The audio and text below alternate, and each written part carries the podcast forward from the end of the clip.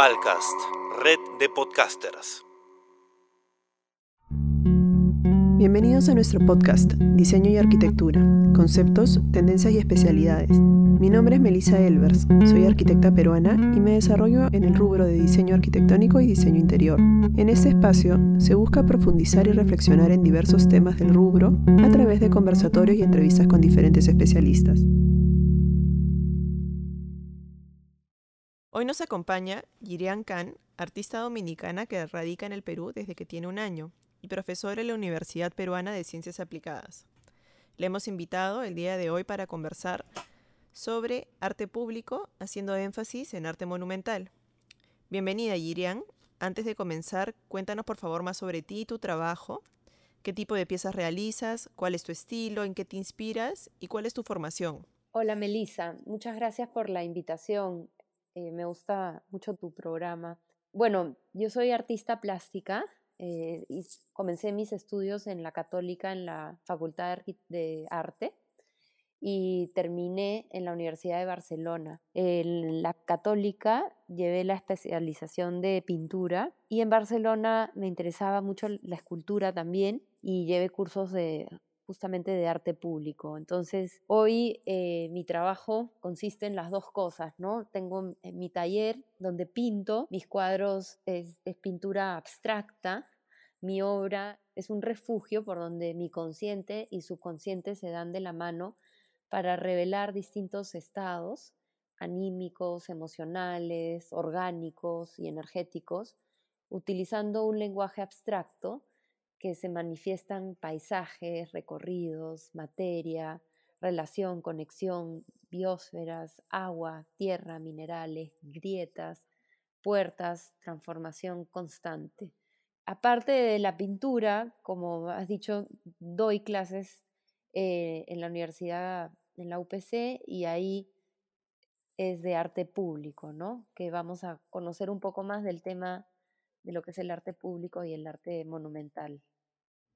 Cuéntanos un poco sobre este curso que dictas en la Universidad Peruana de Ciencias Aplicadas. Yo empecé enseñando hace unos años, eh, bueno, ya llevo 10 años enseñando en la UPC y como hace 6, años creo, o 7, eh, empecé con un curso que se llamaba Arte Monumental. Y con el tiempo, em, el profesor eh, Luis Lama, que también es crítico de arte, él decidió y pidió a la universidad cambiar el nombre a arte público, ya que el arte público abarca más áreas del arte, ¿no? Entonces, el curso hoy en día se llama arte público, sin embargo, yo no lo dejo de enseñar con algunas, eh, algunos énfasis en lo que es el arte monumental, porque lo enseño a la Facultad de Arquitectura, ¿no? Entonces me parece muy importante para los arquitectos tener este, esta formación también de arte monumental. ¿Qué es para ti el arte monumental? Bueno, el, el arte monumental, para analizarlo, creo que primero hay que entender lo que es la palabra monumental, ¿no? que proviene del latín, que significa monumentum, que es monumento, y que viene a su vez de moner, que es recordar, inspirar, apelar. Entonces, el arte monumental siempre va a tener esto, ¿no?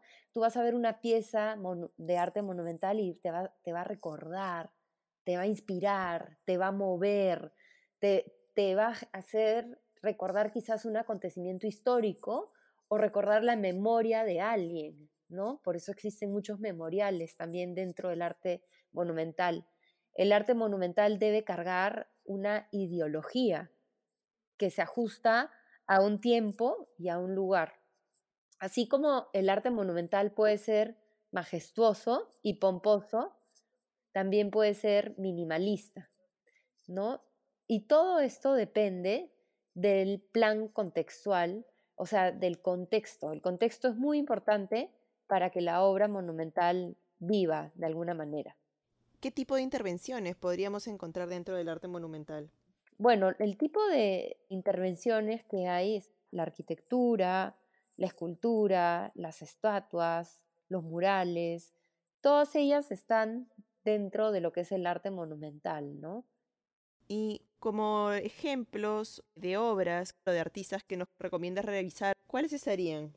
Sí, podemos ver que dentro del arte monumental están, o sea, abarca desde las pirámides de Egipto, la Estatua de la Libertad, la Torre Eiffel, ¿no? Todas que, em, o sea, desde el inicio de las civilizaciones el hombre genera arte que da identidad y lugar, que se vuelve monumental con el tiempo, ¿no? También. Entonces, ahora más un concepto de arte monumental como que, que podemos ver más contemporáneo podría ser la obra de Anish Kapoor, ¿no? Y una de ellas podría ser el frijol de, que está en, Chicago, ¿no? Y esta obra es monumental para mí porque aparte de eso, de la gran escala que tiene a través de eh, The Bean o The Cloud Gate se llama, es como que le da una identidad a Chicago, ¿no? Entonces podemos ver que la ciudad en sí se refleja dentro de este frijol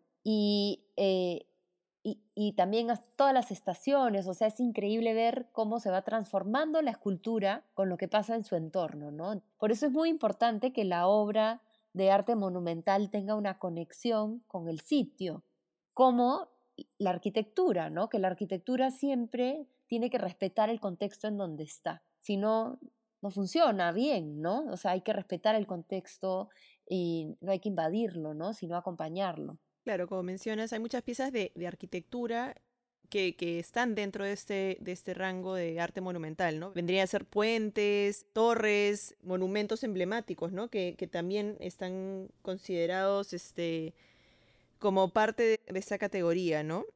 ¿Qué otras piezas de arte monumental recomendarías revisar, aparte de el Frejol o, La Puerta de la Nube, ¿no? De, de Anish Kapoor. Bueno, también otro artista que me parece que hoy en día es así lo máximo de, dentro del espacio público y que yo lo veo ya como piezas monumentales, son las obras de Jaume Plensa, ¿no? Eh, que también es un artista catalán y él tiene esta fuente Crown que está en, Chicago, ¿no? Que es una fuente em, en donde también hay muchas cosas que junta dentro del espacio público, ¿no? No solamente genera nuevamente identidad al sitio, sino que hace que la fuente sea un espacio lúdico, ¿no? En verano se llena de niños corriendo alrededor y es, es una torre hecha eh, de manera de escala monumental, con luces LEDs en donde van cambiando las expresiones de distintas caras, o sea, se reflejan caras en la fuente y sale un chorrito de agua y siempre hay distintos rostros haciendo muecas con la cara y sale por la boca el agua, así, ¿no? Es muy lúdica, entonces hay un contacto ahí entre la plaza, la gente de la plaza, niños, adultos que disfrutan la obra como que, que le dan vida al sitio, ¿no? E, e, estas intervenciones y que es muy bueno porque genera identidad, hay un tema atrás que nos hace pensar, ¿no? Todas estas caras de, de, distintas personas, de distintas edades, entonces hay una temática de diversidad que se toca.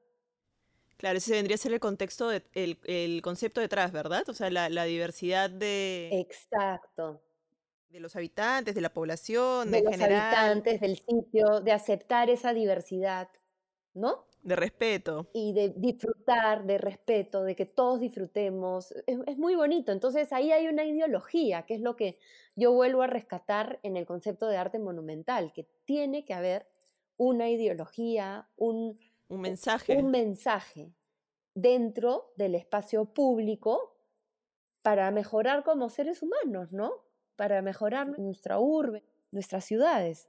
Entonces, para ti, eh, hemos estado conversando un poco del arte, bueno, monumental que está dentro del arte público, pero si tuvieses que definir también el arte público, ¿cómo lo definirías?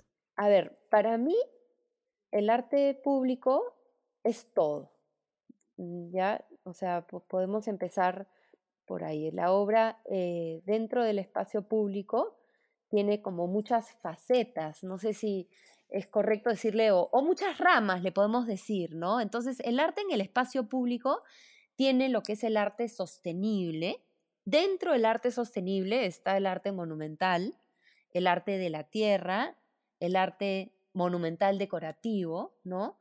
Eh, existe este, esta intervención artística en donde ya se, está lo que se le llama el street art, y hay el graffiti, el post-graffiti, las instalaciones urbanas, el flash mob, el performance, ¿no? Entonces todo eso se puede englobar en un concepto de arte en el espacio público, pero más efímero, ¿no? Existen cosas dentro del espacio público que no perduran en el tiempo, como el arte monumental que sí va a perdurar, ¿no?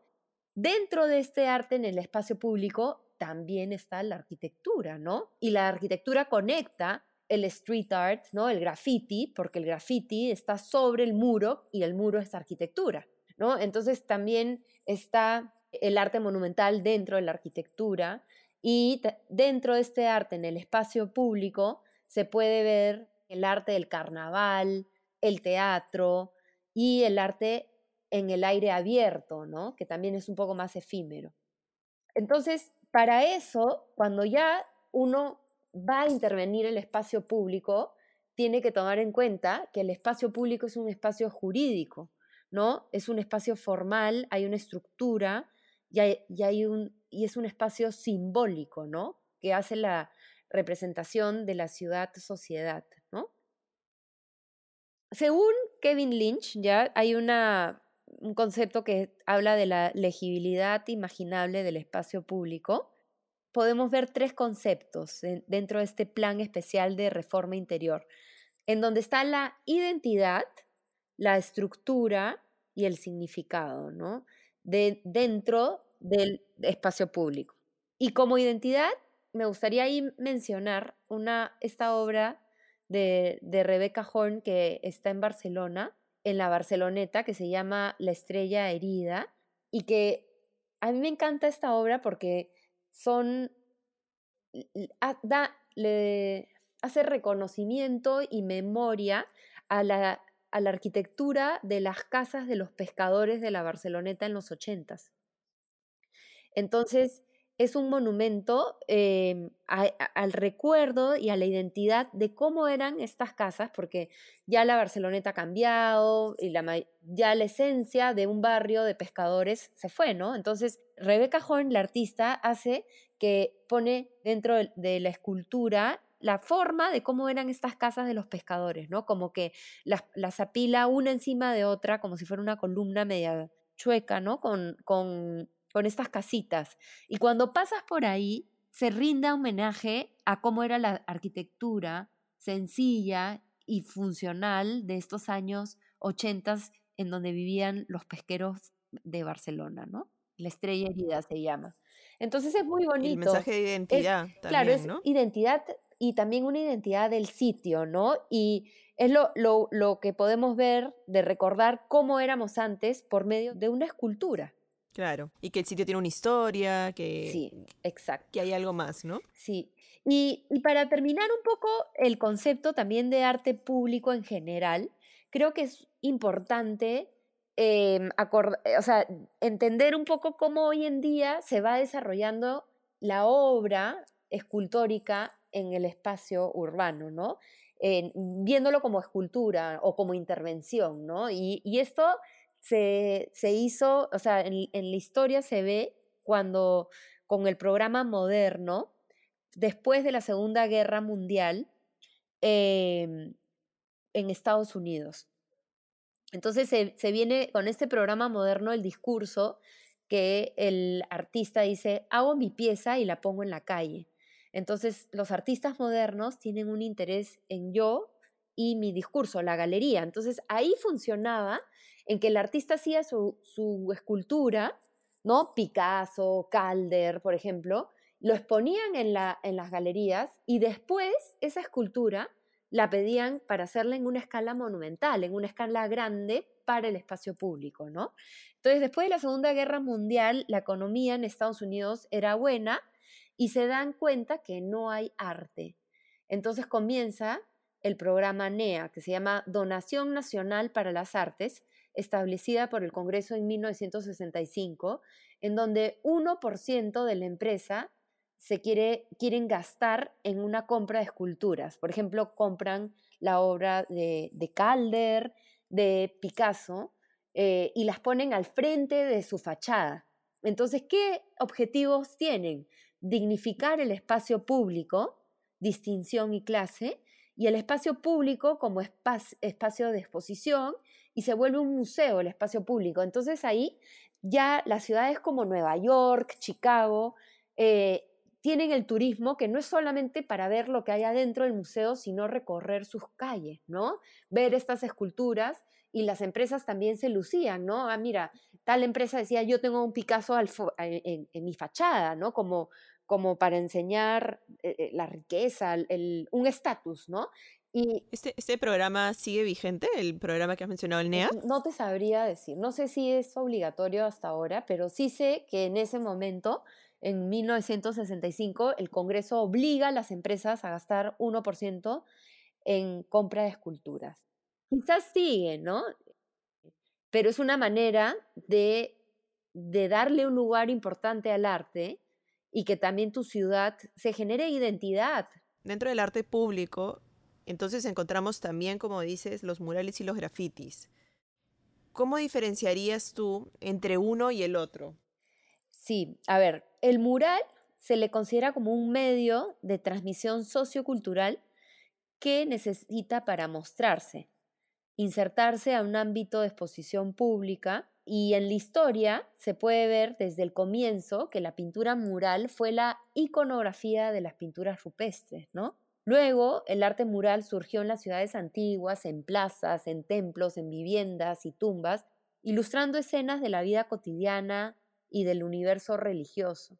En la era moderna, el mural se ha identificado como, con las luchas revolucionarias y de búsqueda de cambios sociales entre oprimidos y opresores. O sea, el mural en, lo largo de la historia ha sido como que el papel de la ciudad, no sé, o sea, el, soporte en donde muchos mensajes del, del ser humano se quieren transmitir y como que de alguna manera dejar huella. Em, sin embargo, el graffiti, o sea, ahí ya, porque me estás preguntando la diferencia entre el mural y el graffiti, ¿no? El, el graffiti viene de la palabra plural grafito, ¿no? En italiano, que significa marca o inscripción hecha, rayada o rascado en un muro, ¿no? O sea, hay distintos tipos de graffiti. Tú puedes hacer un graffiti em, con aerosol, puedes rasgar el muro, ¿no? Eh, hay, una técnica que es, eh, que, surgió también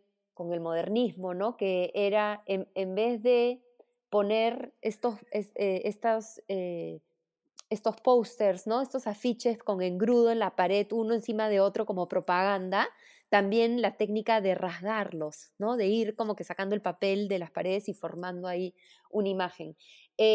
pero la, diferencia está en que a veces el graffiti puede ser también vandalismo, ¿no? O sea, que, pues, que, alguien quiere rayar la pared sin pedir permiso. Hay muchos eh, eh, artistas urbanos, grafiteros, que, que, son, eh, que quieren trabajar en el anonimato.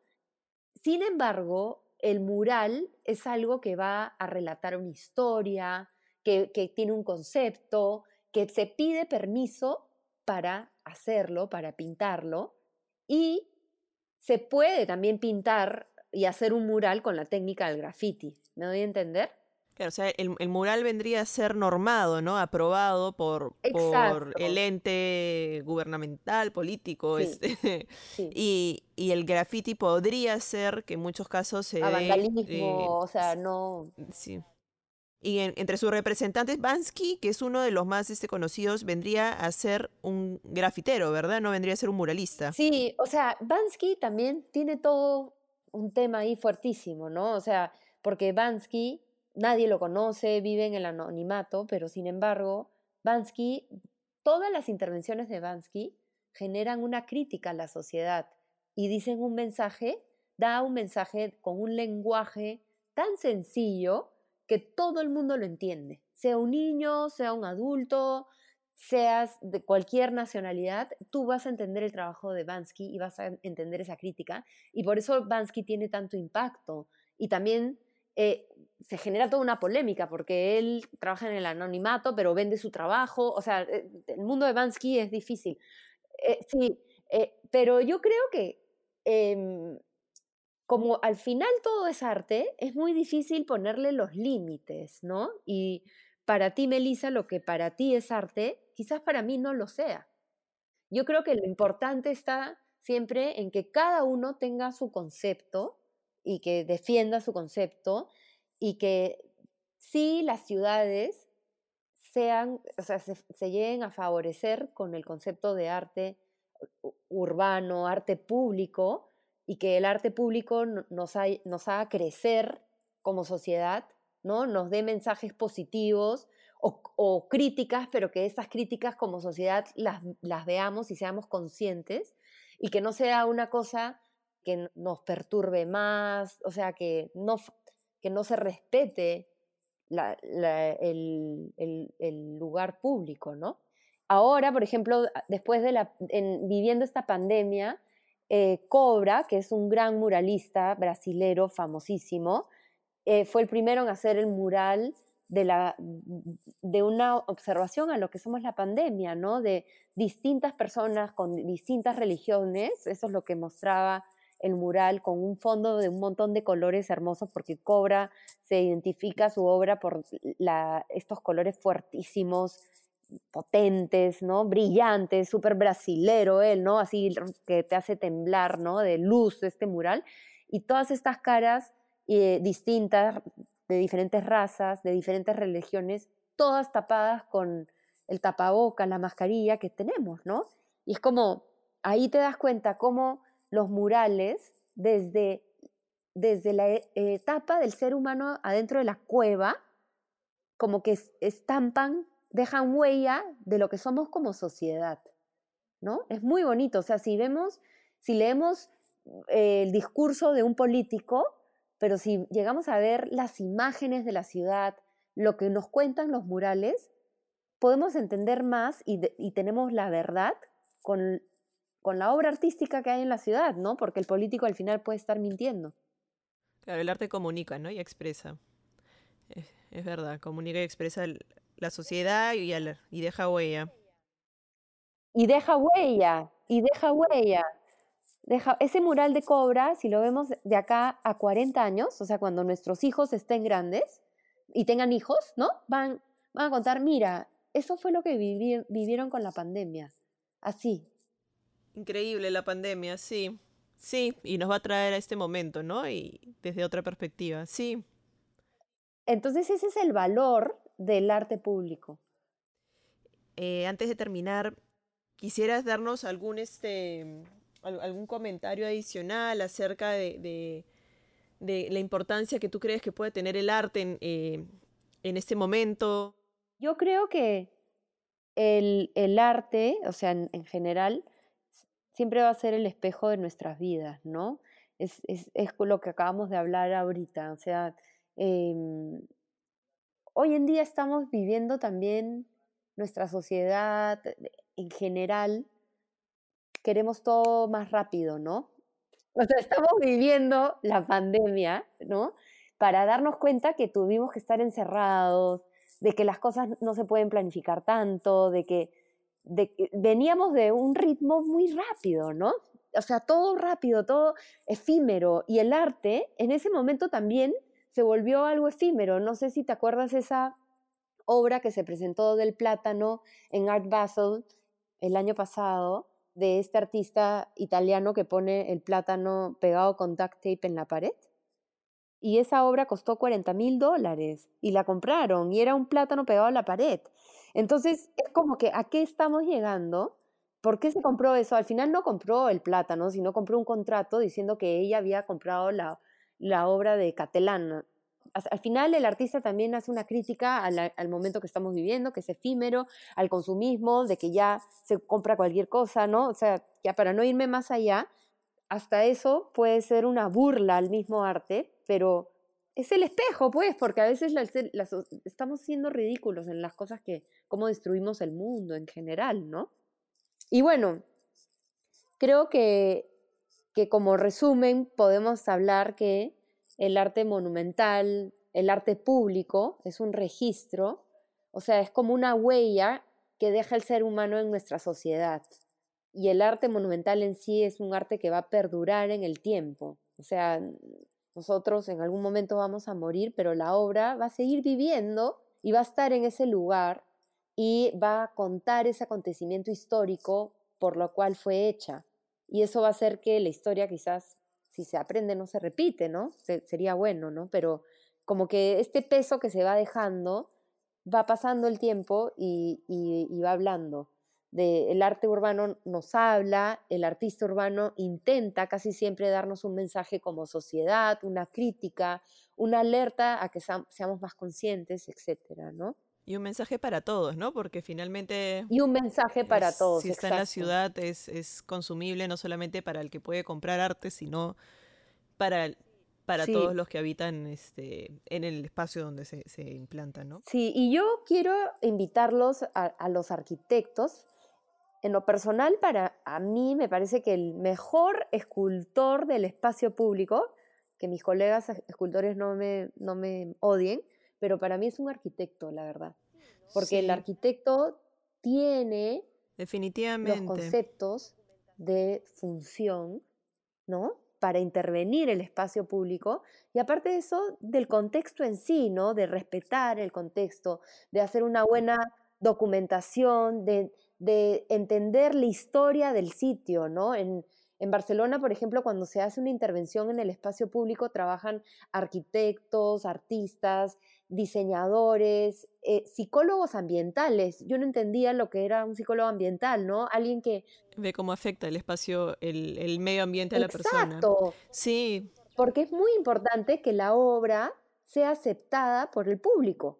Y no todo lo contrario, hay, hay, lugares que ponen la escultura y la gente la rechaza y vienen y te hacen graffiti sobre una escultura que tú piensas que es importante, o al revés, que, que después, em, o, o, al revés, que realmente la obra funciona también, que genera una identidad en el sitio y que hace que el, que el espectador, o sea, que el público quiera estar en el sitio y potencia el barrio y la zona, ¿no? Entonces, de acuerdo, de acuerdo contigo. Si bien hay, hay muchas piezas de, de arte que, que, son consideradas arte monumental, que son piezas de arquitectura también, en toda obra de arquitectura eh, está bueno, como dices, este, eh, tener en cuenta que siempre hay que reflejar la identidad del lugar y tener este, conceptos como de un mensaje hacia el usuario y conceptos claros que generen bienestar también. Eh, para el entorno, para la sociedad.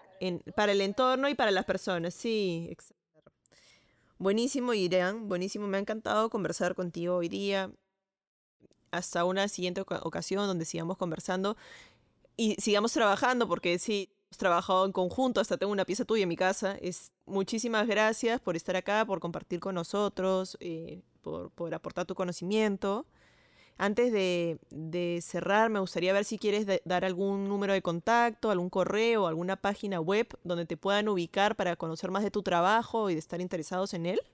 Bueno, primero quiero agradecerte, Melissa, por invitarme a, participar y también agradecerte por darte el tiempo en, en, este programa tan interesante, ¿no? O sea, y como arquitecta en, entender distintas, distintos aspectos que la arquitectura puede tocar y puede generar un diálogo interesante, ¿no? Como que para mí el, arquitecto tiene un montón de facetas en, las cuales puede explorar y potenciar y ayudar ¿no? a la sociedad a, mejorar, ¿no? Y así que gracias, me, me, ha encantado y muchísimas gracias eh, también que, que, a mí me gusta, que siento que hay esta conexión también que te gusta mi trabajo como pintora, ¿no? Mm, gracias a ti, gracias a ti. Si quieren conocer un poquito más de mi trabajo, pueden ver mi página web, que es www.giriancan.com. También eh, estoy en el Instagram como Girian, rayita abajo, can, rayita abajo, artist. Y mi correo es girian.can.artist.gmail.com. Y bueno, muchas gracias, Melissa. Éxitos en todo. Gracias a ti, Yirian, ha sido un gusto conversar. Entonces, hasta una siguiente ocasión y... Yo feliz, cuenta conmigo siempre. Gracias, gracias. Encantadísimos de haberte tenido en esta ocasión. Gracias, chao, cuídense mucho. Chao, ustedes también. Gracias por escucharnos. Pueden suscribirse al podcast para recibir los siguientes episodios a través de Spotify, Google y Apple Podcast. Agradecemos a Palcast, red de podcasters, por sus servicios. Pueden también seguirme en redes sociales como Melissa Elvers Arquitectura o contactar al siguiente correo info